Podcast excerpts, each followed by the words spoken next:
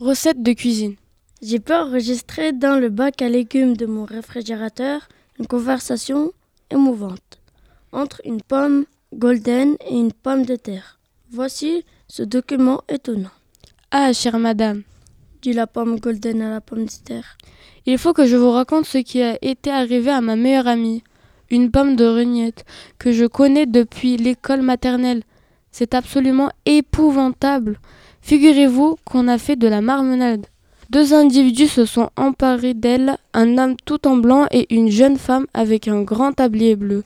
La femme a pris un couteau spécial et elle a déshabillé complètement ma copine, imaginez un peu tout nu sur une table de cuisine.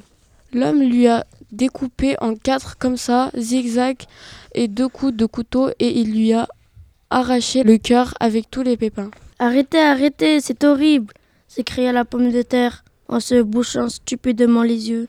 Ce n'est pas fini, poursuivit la pomme golden. Ils ont jeté la malheureuse dans une casserole avec plein d'autres copines.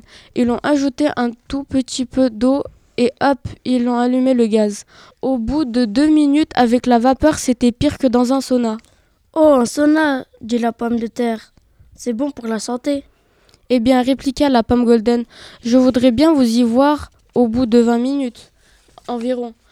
Les copines étaient toutes fondues, une vraie bouillie. Alors, l'homme a pris une cuillère en bois, il a ajouté 50 grammes de sucre et un peu de cannelle et il a remué le tout. Hum, murmura la pomme de terre. Ça devait sentir bon. Oh, vous n'avez pas de cœur s'écria indignement la pomme golden, et elle éclata en sanglots. Vous savez, répondit la pomme de terre, je pourrais vous raconter des choses plus horribles.